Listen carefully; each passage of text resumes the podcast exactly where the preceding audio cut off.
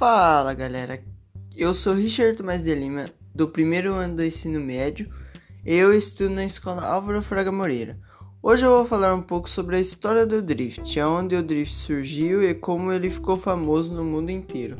Bom, o drift, ou drift king, como queira chamar, é uma técnica de direção de carros que consiste em deslizar nas curvas, derrapando a traseira, gira, girar o volante para, as, para que as rodas dianteiras estejam sempre em uma direção oposta à curva.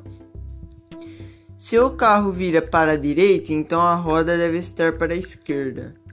E vice-versa, controlando o nível de derrapagem, fazendo o carro literalmente andar de lado.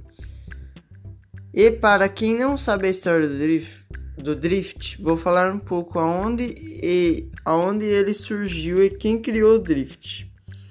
O drift moderno teve o início no All Japan Touring Car Championship Race, acho que eu falei certo. Há 48 anos atrás, o lendário piloto Gunimitsu Takashi foi o criador da técnica em 1970. Ele ficou famoso batendo seu Apex. Apex? É, acho que é Apex. O ponto onde o carro está mais perto da curva, em alta velocidade e derrapando na curva, saindo da curva com mais velocidade que o normal. Depois dessa façanha, ele ganhou uma legião de fãs que deram início no drift japonês.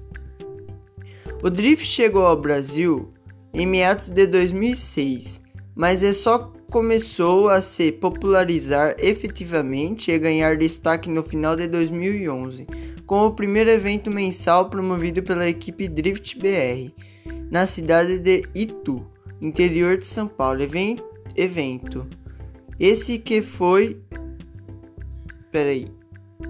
Esse que foi chamado Drift Dai Sokokai. Sokokai, é. Nome também utilizado no Japão para esse tipo de evento. Sob o comando do piloto-chefe da equipe e organizador Sandro Freitas.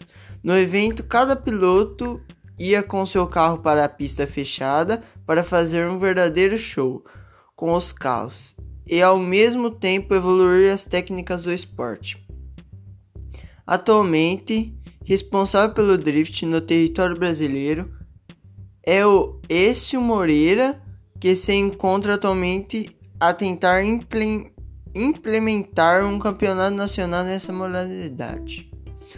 O lançamento do filme Velozes Furiosos Desafio em Tóquio também ajudou na divulgação da modalidade por todo o Brasil, tendo depois de sua estreia vários documentos e matérias em jornais e revistas falando sobre a modalidade, e assim Logo vieram disputas e campeonatos regionais e nacionais, promovidos por algumas equipes. Para fazer o drift, tem que aprender a unir velocidade, ângulo e aprender a controlar o carro.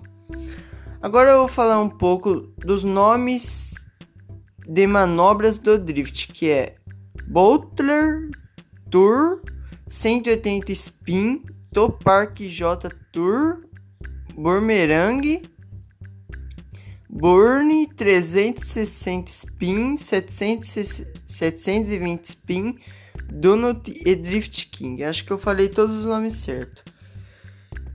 Não sei, né? Porque é tudo em japonês, aí eu não entendo muito, mas acho que falei certo. E o carro que é bom para fazer drift é o Nissan Skyline R33, Nissan Skyline R34, Nissan Silvia S14, Nissan Silvia S15, Nissan Silvia, Nissan Silvia não, Nissan 350Z e Nissan 70. Pera aí. Desculpa, é Nissan 370Z, Chevette, BMW E36 e etc. Na minha opinião, o carro que é melhor para começar no drift é o 350Z. E também eu gosto desse carro, né? Eu quero ter um no comecinho assim do quando eu tiver dinheiro, né? Bom, então é isso. Eu falei um pouco sobre a história do drift e tal. E é isso. Falou.